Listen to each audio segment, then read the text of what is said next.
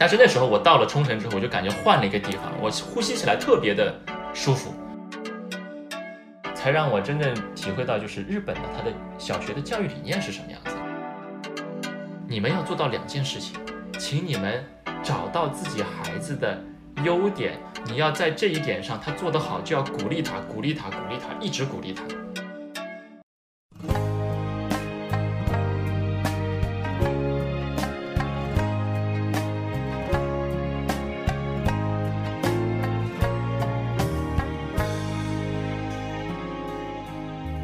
Hello，各位听众朋友们，大家好，欢迎收听本期的无本东西 K 十二教育谈话节目。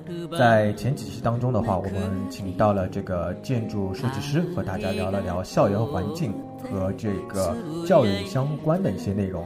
那么在这一期的节目当中啊，我们请到了一位非常特别的嘉宾。那这位嘉宾的话呢，他自己啊是呃从上海举家啊这个移民到了这个日本 Okinawa 这样一个地方。呃，究竟是怎样的一个决心啊，或者说他在日本冲绳又看到了哪一些教育方面独特的地方？哎，我们在这期节目当中，首先呢，请这个嘉宾来和各位听众朋友们做一个自我介绍。呃，这个有请我们的 Peter 潘先生。Hello，大家好，我姓潘，大家可以叫我 Peter。我呢，呃，谢首先要谢谢雷诺啊，请我们邀请我们参加这个文东西的节目啊。先自我介绍一下，我毕业于华东师范大学日语系。那么毕业之后呢，呃，简单的这个职业呢，就是进入先进入日企，因为日系毕业的话，大家一般都进入日企啊。工作几年之后呢，又转转型啊，跑到美企去了。但是工作的内容呢，大致都是销售、营业相关的。那么目前呢？我们全家搬到冲绳来之后呢，我就作为一名潜水教练，在冲绳经营自己的潜水店。哇，很厉害！这个我觉得，如果要去移民到另外一个国家，呃，尤其是举家迁移过去的话，一定是要蛮大的一个决心的。那么，在这个节目开始之前的话呢，我首先有一个很核心的一个话题，就是就这个冲绳而言的话啊，这个对比国内上海和冲绳的话，呃，令你比较震撼的事情。有没有这样的一个印象，或者说这件事情对你产生了怎样的一个影响呢？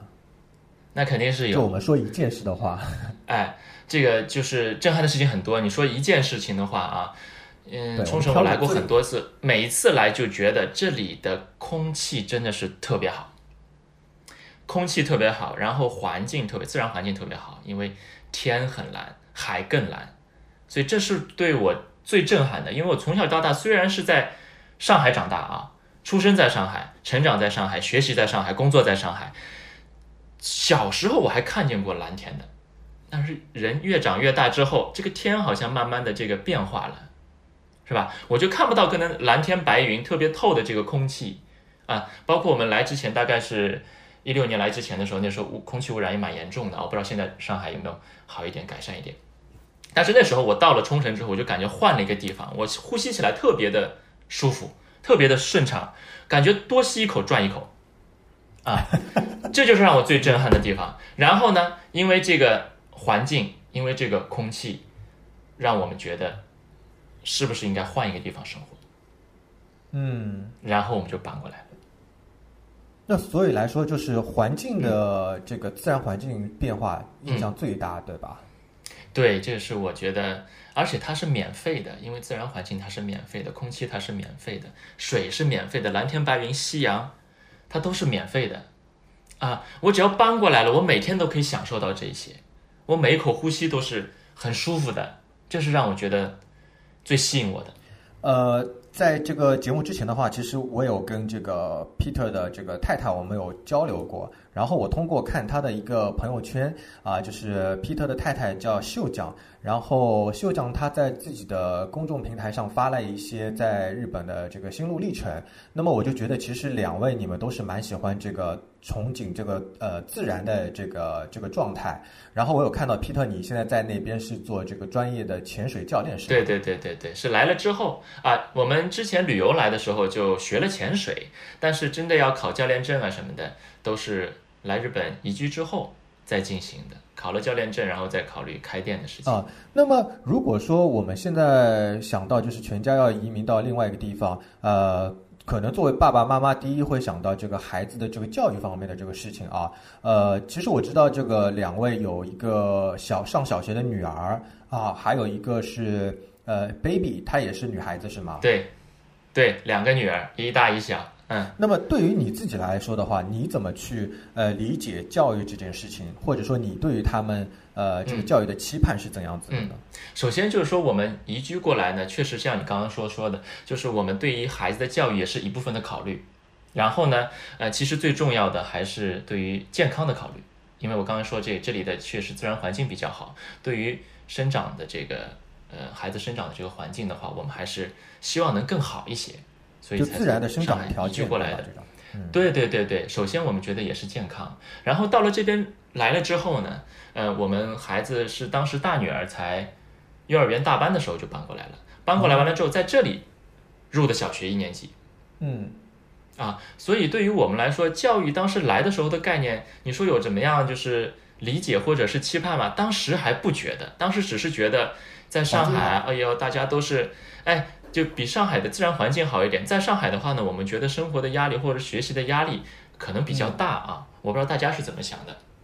我们是呃切身体会，也是周围周围旁边人看的比较多，跟我们同年龄的，哎，也生了孩子了，有些比我们早进小学的，他们的一些。想法，实际的生活当中的每，比如说每天做作业做的挺晚的，比如说周末还要去补课，比如说爸爸妈妈每天陪着要做作业个批改作业，比如说跟老师之间的关系，比如说拉老师拉一个群，然后每一天晚上在里面跟家长说这个这个那个那个，对吧？我们就觉得上班已经挺累的了，嗯，对，然后再加上孩子教育这些事情的话，是不是更累了啊？所以才想着可能是不是应该换个环境，因为我觉得我小时候。没有这么多事情。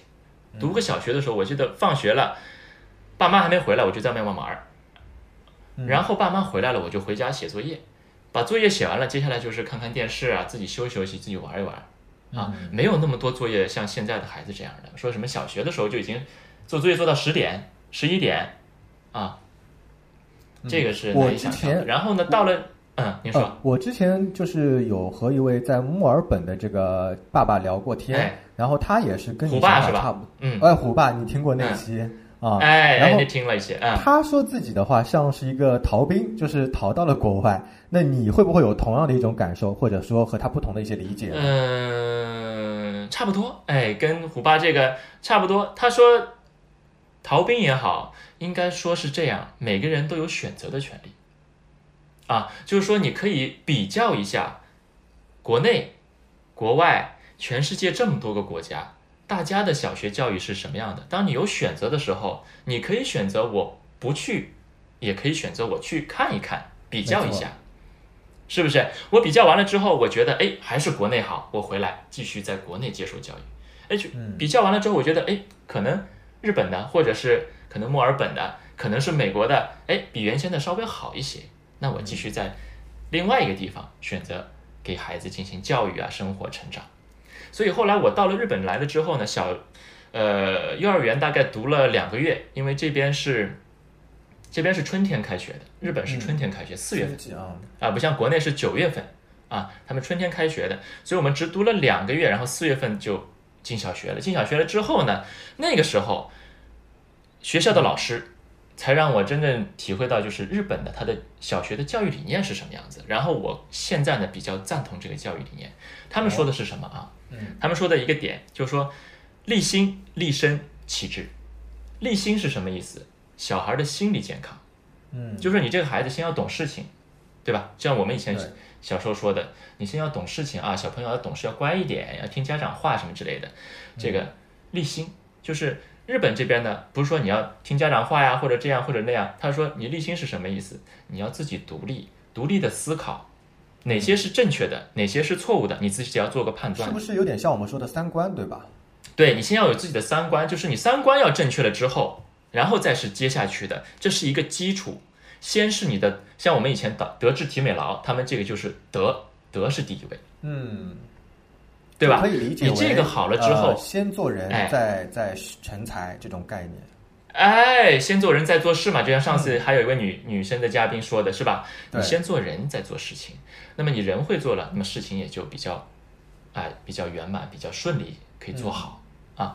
那么立心，立心完了之后，包括还要为对方考虑，他们特别的日本人特别的为对方而考虑。为什么日式服务好？对，因为他站在客户的角度，他给你服侍的或者是照顾的非常的好，让你觉得哎呦，日本人真的是做的非常棒，嗯，对吧？这就是立心。然后下一步，立心好了，立身，身体素质，嗯，健康的身体，对他们来说这是第二步，就是说体育运动啊什么之类的。对啊，每一天都有体育课呀，或者是外出去，你走路也好啊，对吧？你多活动活动也好啊，立身。接下去再是体质，你有了道德，有了身体之后，你再开发你自己的智力，包括学习，其实就是第三位的，排在第三位的。哦，这些的话都是我听了这个之后前教育阶段的一个目标。啊，是小学的时候，进了小学之后，他们小学的班主任跟我们讲的，我们学校的这个教学理念是这样子的。嗯，呃，所以你觉得这个教学理念呢，是在冲绳这块地区，还是说整个日本国民来说，都是以这个目标为推进的？目前的话，应该是日本整个小学的思想的基础都是这样的，立心立身，然后启智。啊，这个其实我们小时候也是这样。你刚刚说的那个德德智体美劳嘛，我们是全面发展嘛。对对对。现在呢，可能国内稍微偏向了智，大家都去学习、加深、补课，学的越来越多，大脑越来越好，可能对身体方面的这些素质要求稍微少了一点，可能对心理方面，或者是对于我们整个班级里面其他小朋友的这些考虑，可能会少了一点。就是在心智方面，它更偏向于智一点，就是国内的这个情况来说，对吧？对对对对对对对对，我是这么觉得的啊。嗯。然后呢，呃，老师也跟我们说，就是呃，小学里面呢，我们尽量让孩子呢学会自主，学会独立。什么叫自主？什么叫独立？你每天上学、放学自己走，不用家里人送。从小学一年级开始。哦。以前我记得我小时候确实也是小学了，因为当时小学就在。新村，我们上海是新村里面嘛，对对吧？这小区里面嘛，很近嘛，所以你就从家里面走到小学校可能没多少时间。现在可能因为学校有好的，对吧？有国际学校、私立学校，大家都要送过去的。那么日本现在呢，还是按照学区来的，公立的学校还是按照学区来的，所以大家都是在这个学区里面的孩子都是走去上学的，走路的时间大概一般在十五分钟以内，根据你的远近住的远近，对吧？所以他要求从小学一年级开始，你。自己走过来上学，走回去放学，然后接下去呢，独立做什么事情呢？衣服自己穿，吃饭自己吃，喝水自己喝，上厕所自己上，啊，这些都是你自己来完成的。不要到了小学生的时候，你这些事情基础的事情还不会做，是的，对吧？啊，所以独立自主也是小学的一个教的比较重要的一部分。嗯，哎，那我们刚才聊了一些，就是关于呃教育理念啊和日本的教育一些情况啊，呃，就我其实蛮好奇的，你当初为什么选择这个冲绳而不是日本的像东京啊或者说大阪之类这些地方？嗯，当时我们考虑宜居的时候呢，首先第一个啊，考虑宜居的时候，冲浪，现在是喜欢冲浪，原先的时候喜欢潜水，那时候我们就想，哎，做这个潜水这一个行业，潜水这个行业呢，我们考察了几个地方，一个是。日本的冲绳，一个呢是哪里呢？一个是那个呃东南亚那边，东南亚那边我们也去了，菲律宾和呃泰国，我们当时也去考察了一下。呃，整个比较来下来看呢，就是说东南亚那边有自己的优势，什么优势呢？你要是做潜水的话，东南亚的自然环境比日本冲绳会更好一些，因为它的气候、它的水温，它一年四季都可以潜水，一年四季都可以做这个生意。对吧？但是比较下来呢，气候之外还有一些语言之类的。对对对对对。后来我们英语也会，日语也会，但是日语是专业。但是呢，会英语的人会比会日语的人，就是当时的话是要多一些的。嗯。所以你更加体现出来自己的优势的话，那肯定是去日语去日本，就更好一些。两位专业都相近。哎，跟我们的专业会比较贴合一些。啊。嗯。然后呢，再加上其他的考虑，什么考虑呢？就是说。冲绳离上海很近的，飞机大概是一个小时四十分钟就到了。对对对，这样呢，我们回家或包括我们父母来呀都比较方便，包括朋友过来玩 都很方便，对吧？现在然后再说到上海市区，嗯，开个车也要一个多小时，堵车呀，对吧？对，堵车也要一个多小时。嗯，对呀。然后你想再加上，嗯，两边的话，这个可能距离比较近一点，回家这个对。距离上比较近，然后呢，语言上我们有优势，再加上呢，我们觉得东南亚可能没有日本这么稳定，这么安全。这倒是哦。嗯，最终刚才你说的教育这件事情，我们觉得日本的教育质量可能比东南亚的稍微好一些。嗯，哎，所以我们这个倒挺有趣的。对，因为我之前不知道你们还原来考察过，就是东南亚这一块地方。对对对对对，我们也考察过，因为本来想是出来做潜水嘛，这个换个环境，因为东南亚的自然环境也很好的，嗯。非常不错。我我之前看到那个秀奖，就是您太太这边啊，就写过，呃，你们是卖了上海的一一一呃，就是一套房，然后去建了栋楼，对吧？这个其实挺有趣的，他在那个上面写的非常的详细。那这个在节目当中的话，你再跟大家就是聊一下啊，这个呃冲绳的一些气候啊，以及这个那巴市的一些情况啊，以及你们这个建楼的这些故事，好吗？哎，可以，我简单讲一下，好吧？就是好这个呃，冲绳详细的话，我就让大家自己去公号上面看了。哎，谢谢，谢谢，谢谢。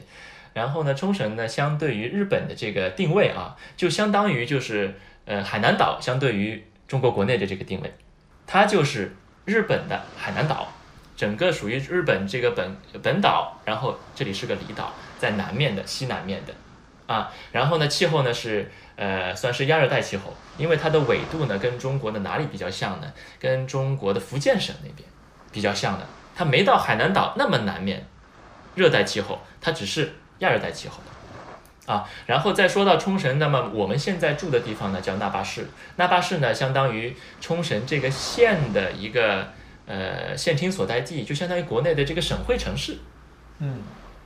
啊，浙江的不好意思啊，我插一句啊，哎，呃，冲绳的话，它在冬天会不会呃，它其实没有冷的概念，对吗？它一年四季都是呃亚热带气候。呃，亚热带气候的话，其实也有春夏呃春夏秋冬的区别的，但是呢，就是说它的呃夏天时间比较长一点，从大概从五一开始到十一这段时间呢都挺热的，但是呢，它也不会像国内，比如说上海，它有时候热的时候，因为城市的这个温室效应。啊，大家都开车开空调了之后，人聚集了这么多，那么温室效应之后呢，它的气温可能会上升到三十八、三十九、四十度甚至，对吧？但是冲绳这边呢，因为它是个海岛，人口比较少，只有一百四十万多一点，因为整个冲绳县的这个人口分散在一百多个这个小的岛上面，嗯，一百四十万多一点，那么相当于上海的十分之一都不到，因为上海动不动就两三千万的嘛，是吧？那它海岛的话，会不会呃海风比较潮啊？这种潮湿之类的？对，它会比较潮的。呃，它的梅雨季也比上海要长一些，大概到达一个月左右。然后呢，它的整个气候呢，夏天我说比较比较长啊，从五一到十一，但是这个气温不会上升到极极端的这个气温，它一般上升到三十二、三十四，它就不上升了，因为周边周围都是海嘛，海水会带走你的城市的热量。呃，再说到了秋冬天的时候，冬天最冷的话，大概到。十二十二到十五度左右吧，也是比较冷的，因为它，呃，夏天是刮东南风，有台风过来。除了台风过来的时候，其实夏天都是晴天，啊，比较晒，日照比较厉害，因为空气好，所以紫外线直接晒下来的话，所以一定要做好防晒工作。大家以后来冲绳玩的话啊，然后再说这个秋冬天的时候，它是刮的是西北风，西北风的话就会带带过来这个呃冷空气嘛。冷空气带过来之后呢，呃，冬天的时候就比较多雨，不像夏天是晴天多，它就比较多雨了，啊，也挺冷的。那你刚才说到那个那霸市的话，嗯，它算一个小的县城，对着。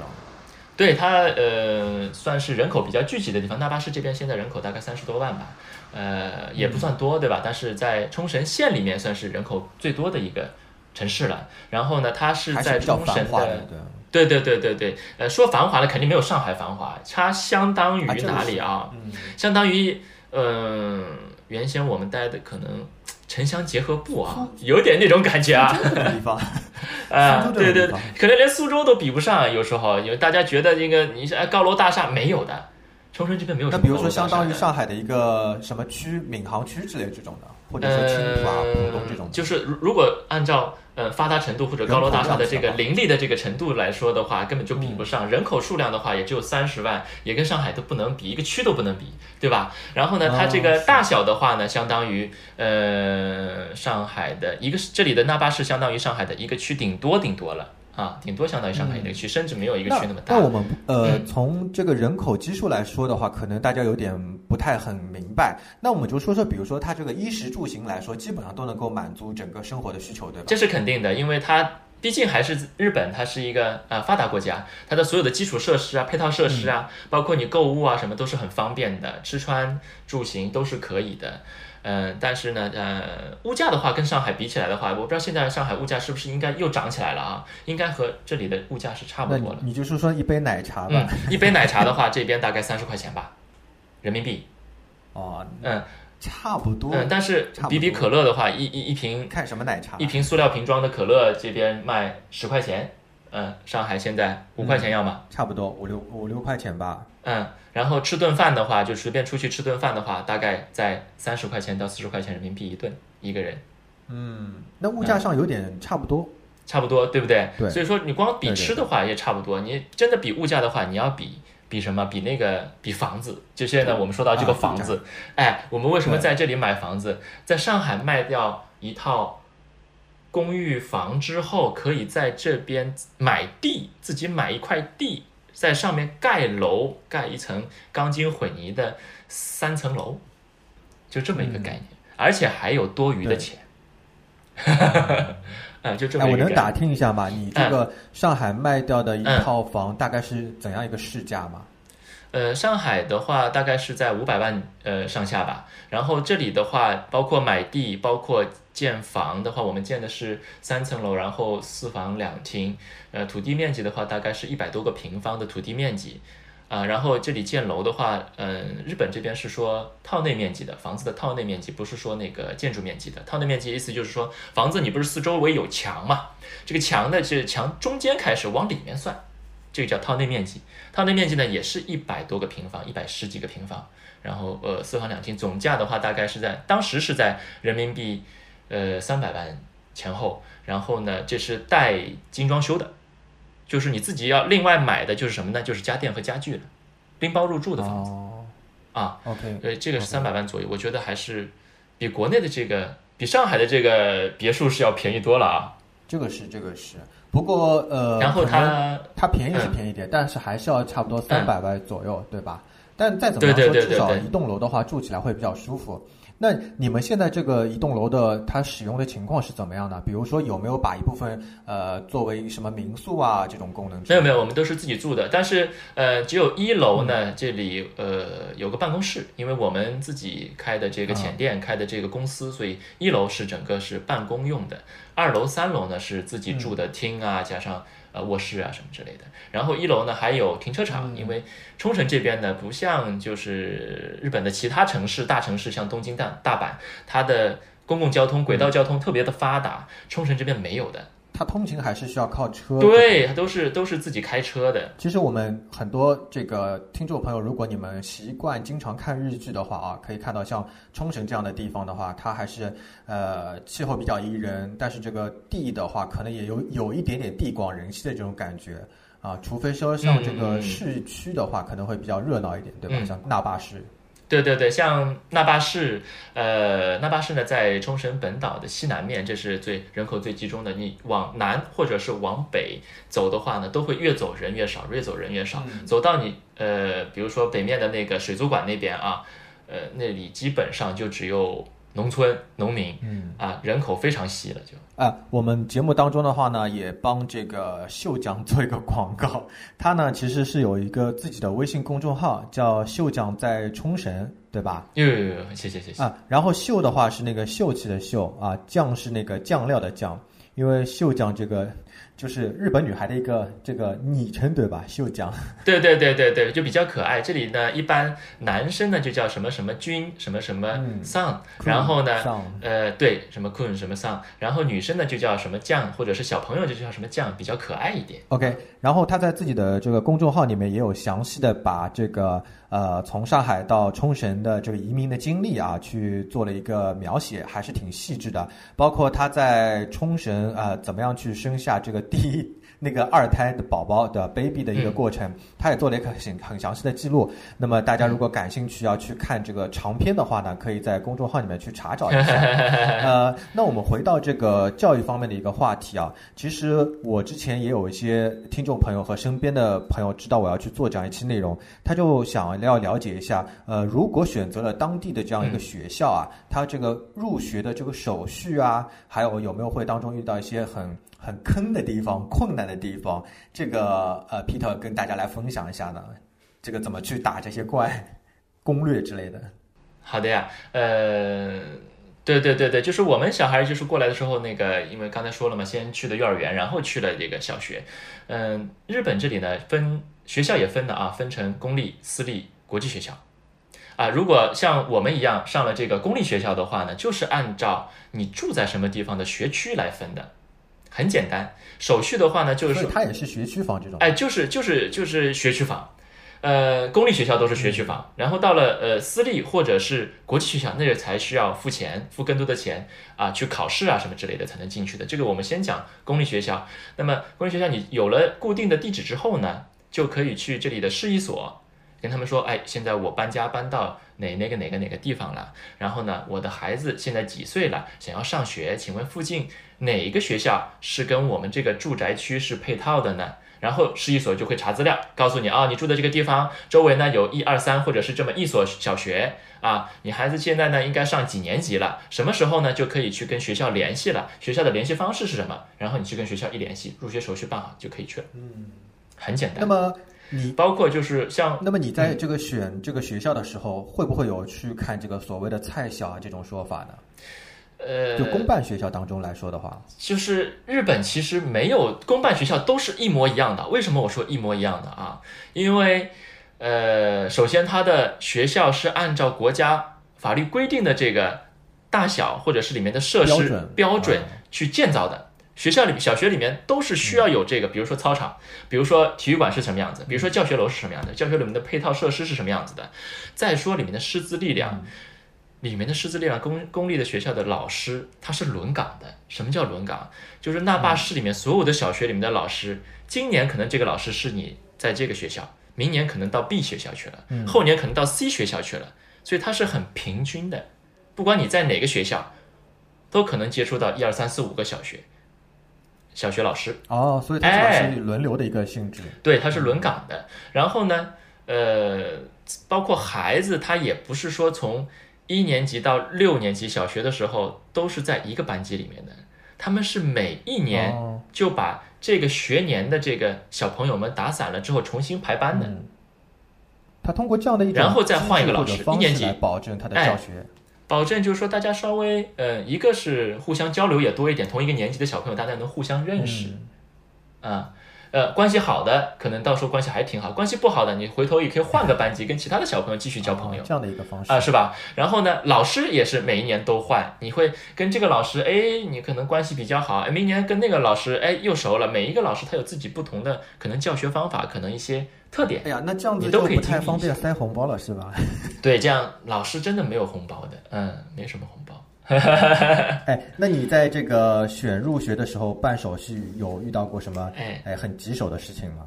倒没有，都是挺顺利，因为他日本刚才也说的服务非常好嘛，包括市一所的人也不像就说国内可能你做做公务员，可能说国家机构的脸稍微会硬一点，不像是做服务行业的脸稍微笑脸多一点，其实不一样的。那日本这边的。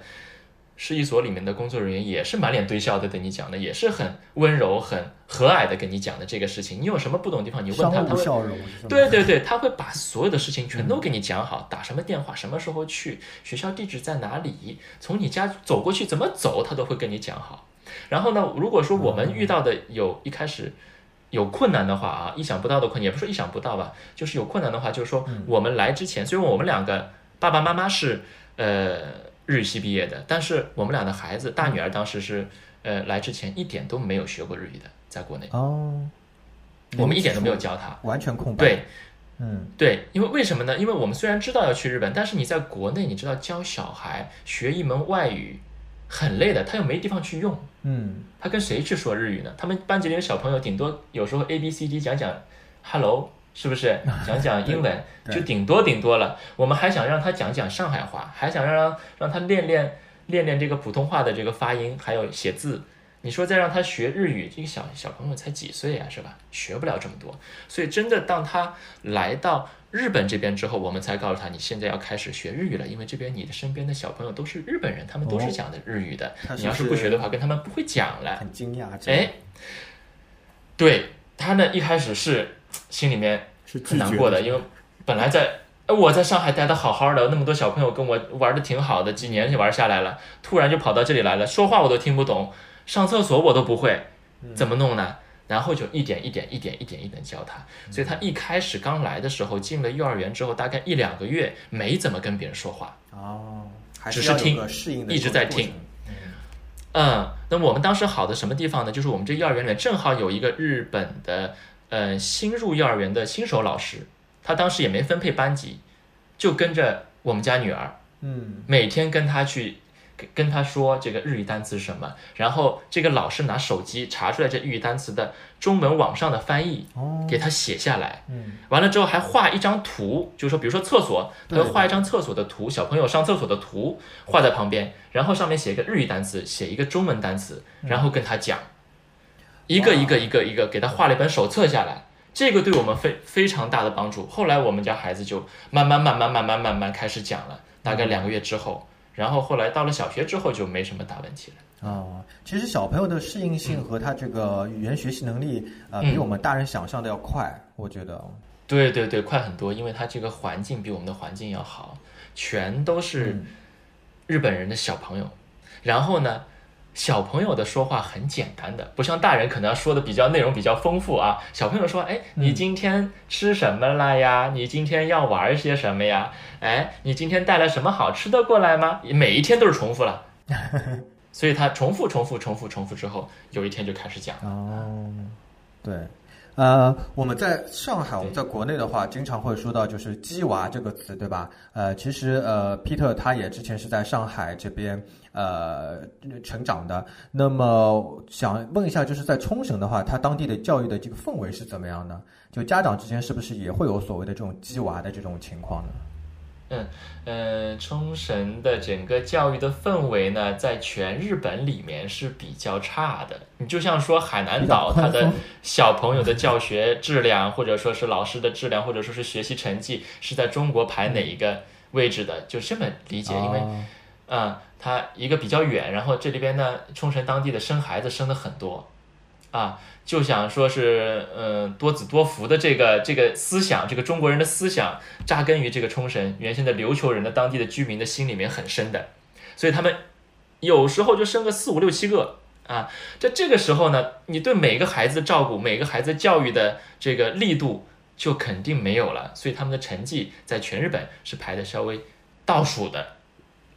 当然是你说鸡娃。这个会引出一个问题啊，就是国内家长的话肯定会担心说啊，以后孩子的一个出路啊，或者说他们长大，哪怕在冲绳的话，那可能你会不会是说，比如说倾向于让他哎跟着你去学这个潜水啊，什么也可以之类的。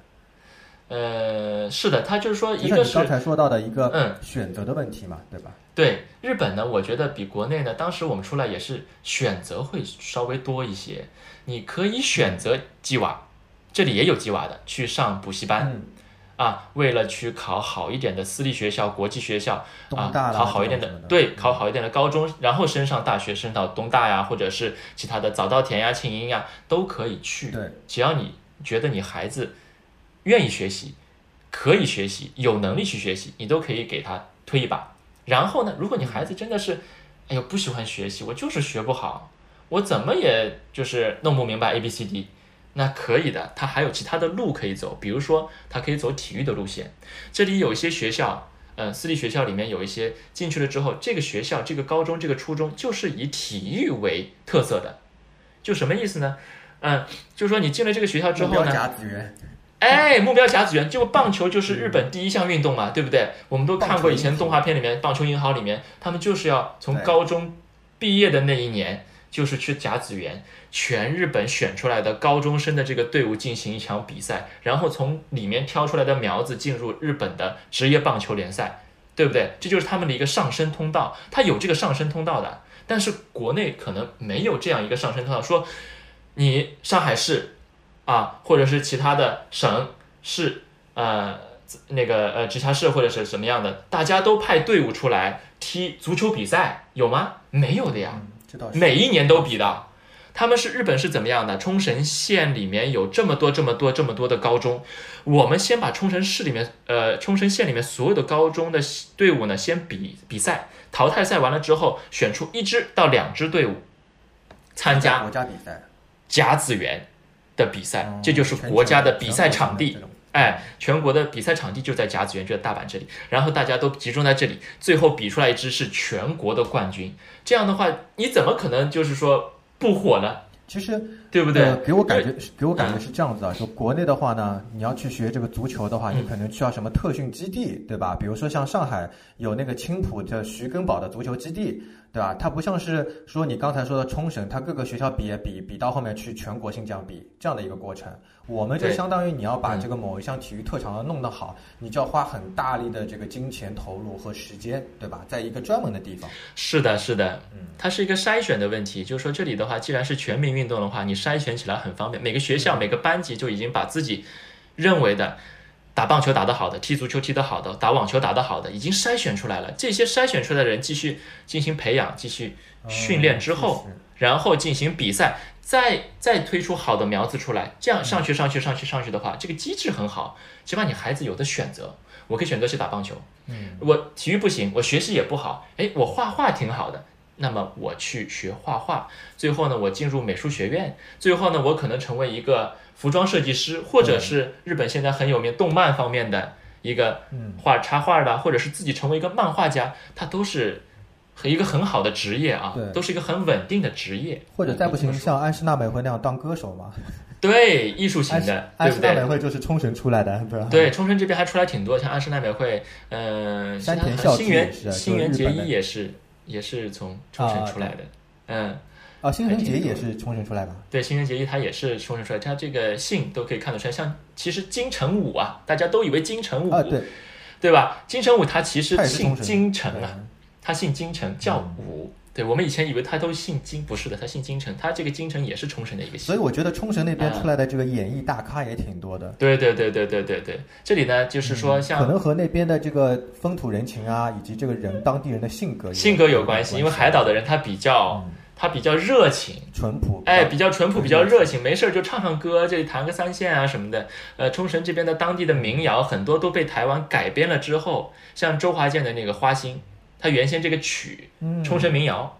然后把那个词儿改了啊，三味弦对吧？那边啊，这边叫三线，嗯，三线这个乐器，三线啊，对对对。哎，那现在的话，呃，比如说像呃，你孩子在这个小学的这个学习下来的这个情况啊，你觉得他这个说成绩这一块来说的话，呃，在班里面大概算是怎样一个情况？或者说班级里面是否也会有这种中考啊，或者期末考之类的？呃，我们在的这个公立小学呢。日本呢，现在是推行的是比较宽松教育，从好多好多好多年前就开始了宽松教育，就是让孩子呢不光嗯。对，不光是要学习，主要还是就是相相当于国内的素质教育，嗯，你要培养他这个怎么做人，然后再接下去再是身体啊，再是学习啊方面的。所以呢，他在小学里面没有你刚才说的期中或者期末考试，或者是排名的考试，但是有小测试，学了什么内容会进行一个测试，你到底学会了没有？明白了没有？如果有问题的话，通过这个测试，我们把不明白的地方再弄明白。这是他们主要的一个学习的一个方法。呃，再说就是每一年可能呃老师跟我们家长呃有面谈的，面谈的时候他也不光是说这个孩子学习怎么样，嗯啊或者这个孩子学呃学习成绩在班级里面排在什么位置啊，他不说的，嗯，他只说你家你你们家的孩子呢大概呃优点在哪里，然后呢需要改进的地方在哪里，他都是跟自己比的。不是跟其他的小朋友去比的，但是呃，小学是这样的啊，呃，日本呢也是九年制义务教育，对，初中九年制义务教育，然后九年制义务教育就意味着什么呢？小学读完了六年之后，初中读完三年之后，到了高中就不是义务教育了，你就要付钱了，你就要考试了，嗯，你只有考试考考得好的小朋友，你才能有资格去上高中。对，其实据我了解，就日本那边的话，它网上的话，这个呃学习压力其实也挺大的。就是第一点，就是你不管在全球范围来看的话，嗯啊，你如果想要去好的学校，都是要拼的，对吧？对。你比如说像刚才说的东大啊、应呃应庆大学之类的，对。呃，但是的话，冲绳这边可能这个教育压力会小一点。那么，呃，其实刚才这个你在节目当中也有聊到，就是以后他们的一个发展方向，呃，还是可以看他们自己来做一些选择，对吧？嗯，对，就是呃，这个我怎么说呢？我们现在虽然说是想让孩子也是好好学习，天天向上，还是比较传统的思想，因为我们两个就是可能自己努力学习，啊。然后考一所好的大学，大学毕业之后找一份比较好的工作，就跟我们爸妈原先啊教育我们的这样啊，我们是按照这条路去走的。但是我们出来了之后，发觉你可以有自己的专长特长，因为从小学进去之后，老师告诉我们家长说，你们要做到两件事情，哪两件事情？第一件事情，请你们找到自己孩子的优点、擅长的事情，你找到了吗？第二点，你找到了之后，你要在这一点上他做得好，就要鼓励他，鼓励他，鼓励他，一直鼓励他。嗯，就是什么意思？扬长避短，让你的孩子朝他想发展的、朝他擅长的方向去发展。不是所有的孩子，把一百个孩子里面都是学习、考试、大学毕业之后找份好的工作，不是的。这里面只有可能五十个孩子是学习型的，剩下的五十个孩子里面有刚才说的体育的、艺术的。包括演艺圈，对不对？包括有些孩子，我就想老老实实做一个营业员，就想老老实实做一个拉面店的工作人员 staff 工作人员。哎，我就想自己开一个饭店，也有的。是，每个人的目标不一样的。我们当时小呃那个我们孩子的那个呃同学呃问他们你长大了想干什么？很多人说我想当个木匠，什么意思？呃，我从来就说，哎，你你说，呃，问咱们在上海的小朋友，你问十个，我要当科学家，我要我要当宇航员，我要当飞行员，是不是？啊，我要当医生，我要当律师，我要当老师。你说当一个木匠，没有一个孩子说说得出来，我要当一个木匠的，啊。呃，这里就孩子说得出来的，因为为什么？因为他家里面有人是做木匠的，他每天看着他做着木匠的活儿，他通过自己的努力、自己的工作造出来的一幢房子，造出来的这里面房子里面所有的家具，他觉得很好啊，很厉害啊，啊，有些小姑娘说，我想开开一个花店，我想去开一个面包店、点心店，这是女生说的比较多的，对她不是说我要做医生，我要做老师，我要做一个科学家，我要做一个宇航员，没有那么大的。啊，都是很实在的，一步一步的。所以说，日本这个匠人精神，我觉得，对对对，匠人精神可能就是从小开始说，你家里面人做得好的事情，你继续延续下来做也可以。你一辈子只要你喜欢，你做好这一件事情就可以了，这就是匠人精神了。因为他有的选，我可以不选学习的，我可以选做拉面的，我可以选做裁缝的。我可以选去跑步的，我可以选跳高，我可以打篮球。日本现在最赚钱的职业是棒球运动员。棒球运动员，职业棒球运动员是拿的钱拿的最多的。像你说学习学得好的，或者说当科学家的、当医生的，那确实拿的也不少啊。像就从政的，像安倍晋三，他拿的工资也没有当红的棒球运动员拿的多。你就可见，就说日本他们的价值观。不一样的，我觉得除了棒球运动员，好像相扑选手也蛮赚钱的。对，但是相扑选手这个没有棒球运动员这么帅。对，哎，我在网上啊，就是来录制这一期节目之前，也收集了一些听众朋友们一些好奇啊。比如说，有一位网友这个 Sophia，他问到，就是日本的幼儿园听说就很鼓励小孩子自己的独立能力嘛，比如说收拾餐具啊，或者说种植物啊这些。那么，呃，是不是有一种说法，就是比如说在日本的小学或者幼儿园，他们吃完东西要真的是完全自己去收拾干净的呢？是的，就是这样的，就是全日本对于小学。呃，小学生的一个怎么说呢？一个一个一个一个标准流程吧，这个已经是个流程了，都不是要求了。就他们九零零二的流程。嗯，对，就是说，就是说你每一天，呃，他们中午是呃，他们叫给食，也就是中午这个呃学校大家一块儿吃饭的。这个饭呢是有的是外面做好了拿过来的，有些是在学校的食堂里面做好了，然后拿到班级完了之后呢，每一天执勤的小朋友，班级里面每一天都会有轮流执勤的嘛，执勤的这个小朋友去把这个饭。拿过来，汤拿过来，穿好自己的围裙啊，穿戴好自己的小帽子，戴好自己的口罩，戴好这可能有时候也需要抹布什么都准备好，然后拿过来之后分给所有的其他的小朋友，分好了之后等大家吃完了，然后所有的小朋友把吃完的这些剩下的这些餐具啊什么的，呃垃圾啊什么的收拾好，哎分类收拾好，收拾好了完之后把桌子擦干净，哎这就是他们一天的这个流程而已啊，流程化的一个东西啊，没什么的呀。那因为因为你每天都这么做嘛，旁边人都这么做，你教一教就大概是从多小开始呢？比如说幼儿园就开始这样做了吗？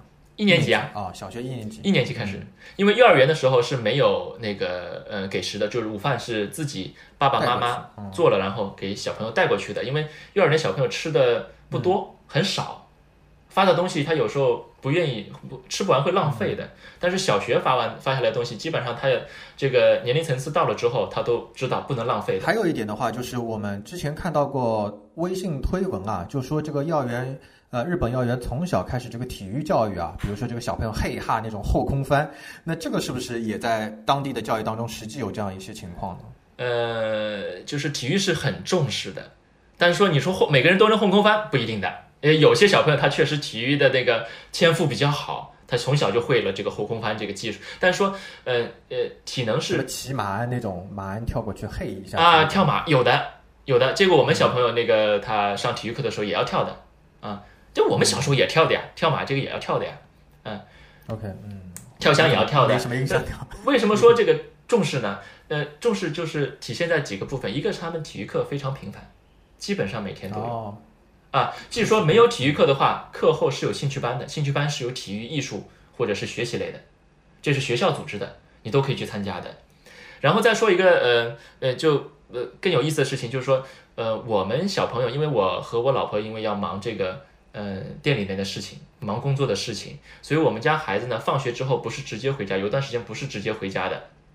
他是干什么的？是上兴趣班什么吗？要等我们放，等我们工作结束了之后，他才能回家的。所以他去哪里呢？他去晚托班，他们叫这个，他们叫学童啊。日本这边叫学童，学习的学，儿童的童，其实就是晚托班。公办学校的晚托对吧？呃，这个学校里面也有的，学校外面的这个专门做晚托班的这样的机构也有的，你付钱就可以去了啊。然后完了之后，他可以帮你带到，可能说你六点钟、七点钟，爸爸妈妈来接。他们在干在那个晚托班里面干什么事情？就小朋友聚到一块，各个各个小朋友那个年龄层次不一样的聚在一块之后呢，由这个晚托班的老师带着，天气好的时候就出去玩，天天出去玩，老师开着一个呃那个呃中巴，然后带着这帮小朋友就到处全那霸的这个公园兜着玩，嗯，哎，过去之后。玩的话，你你想，因为小学呃低年级的话，可能放学比较早，一两点钟放学了；高年级、中中高年级的话，大概两三点钟放学，三四点钟放学。放学完了之后，就一直在在那边玩。那你说一天玩个两三个小时，再在外面三十几度的天底下戴着帽子玩，你说都放完了对吧？你说你体能能不好了？嗯，对对对，就是拿一个举一个很那个很有意思的例子啊，就是我们家女儿原先小时候在上海的幼儿园里面，体能是班级里面最好的，就是天天玩。玩在教室里面蹦，因为他们不太出去嘛。国内的那个幼儿园不太带出去玩的。呃，这里的这里的基本上从幼儿园开始，老师都是带着小朋友。你看，你到日本来玩的时候，可能会看得到的，带着一帮子小不点，戴着个帽子，嗯啊，排队过马路，他们就是对对对对，他们就是出去玩。然后呢，呃，当时我在说那个女儿在那个上海的幼儿园里面体能是最好的，嗯啊，然后下午他们规定要睡觉，她其实也睡不着的，只是躲在被子里面装样子而已。啊，但是呢，到了日本这边，一上这个晚托班，跟着其他这帮子冲绳当地的小朋友出去玩的时候，他们经常玩这个抓人游戏，他永远都抓不到其他人，永远都是第一个被别人抓到的那个人，就是怎么跑也跑不过他们，这就是体能的差别。是，呃，还有一位这个呃网友的话问到啊，就是在日本的话，你正好也是从事这个呃潜水冲浪这一方面吧？那么在冲绳这一块的话，有什么比较冲浪的 sport 呃 sports 这种点啊？有的，有的，有的。呃，就是呃在冲绳本岛的南面有一个固定的冲浪的点，那里呢是一年四季都有浪的，啊，是非常好的。我们就一直 哎一年四季都可以浪，你只要就是说这个浪是有涨潮。退潮有满潮，啊有低潮的。所以说你在满潮的前后，每一天你自己看一下这个什么时候是满潮，满潮的前后的两到四个小时都是可以去冲浪的。那边会有很每天都有很多冲浪爱好者在那边玩的，嗯，非常好。就是说，怎么说呢？这自然环境实在太好了。你像原先我在上海的时候，这都没有想到过，这你你说。你可以冲浪，我顶多就想想可能往上面冲浪，对吧？你说真的跑到海里面去冲浪，我到这这里来了之后，前几年也没有想到，后来真的是有朋友说，哎，一块玩冲浪吧。我想，哎，可以试一试啊，也没什么成本，你买一块冲浪板，之后的话你就是自己开着车开个半小时，开到海边这个冲浪点，自己拿着板你下去玩就可以了，没有成本，玩好了之后回来，是。啊，啊多舒服啊，看看夕阳，或者有时候早的时候看看朝阳，啊。就冲浪，你你别说，我有的时候看这个你太太秀这样的朋友圈，真的很羡慕啊，就是 很心痒的那种。啊，不用，因为我本身不用羡慕，嗯，我本身自己也是蛮喜欢这种大自然的这种环境啊之类的。对对。那有的时候也会带孩子尽量去自然环境当中啊，所以我觉得自然环境的话，对小孩子一个成长，包括教育的话，也是影响蛮大的，也蛮重要的这一块。有机会多来玩，我带你去冲浪啊。然后今天也非常的谢谢这个 Peter 跟我们分享了那么多，但是我觉得我们下一次还可以约一个时间，再来有一些更好玩的话题和这个听众朋友们再来分享一下呃，Okinawa 冲绳和这个上海的一些教育的一些对比和这个观点。谢谢雷诺，谢谢雷诺。我也希望就是说这个节目呢，我也听了好几个，就是说我觉得这个节目是一个平台。可以让大家，比如说日本的这教育小朋友日常生活是什么样的，学习生活是什么样的，再包括墨尔本，再包括以后可能有美国，可能有全世界各个国家越来越多的大家发表自己的意见，讲讲就是说，对对，同样年龄的想法，这个基础教育在每个国家都是现实的情况是什么样的，你可以做对比，对不对？对比完了之后，你可以选择，这个时候你就选择了，我想选择接受这样的教育，选择接受那样的教育。嗯，非常好，非常好。是的，我争取把节目做到联合国去。对对对对对对对对。嗯，好的，那这个今天就非常感谢这个 Peter 和我们分享了那么多啊，在节目的最后的话啊，和大家你用日语和大家来一个 say 个 goodbye 好吗？Sayonara。哈哈哈哈哈哈。Sayonara。啊，撒由大家好，谢谢谢谢皮特。那我们今天的这一期的节目就到这里了啊，感谢各位听众朋友们的收听。那如果大家对于这个呃冲绳的这个教育啊，或者说日本的教育有更多的话题想要去呃提问或者来聊的话啊，也欢迎大家在各种的收听平台的下方来评论和留言。好，再次感谢各位听众朋友们的收听，谢谢，拜拜。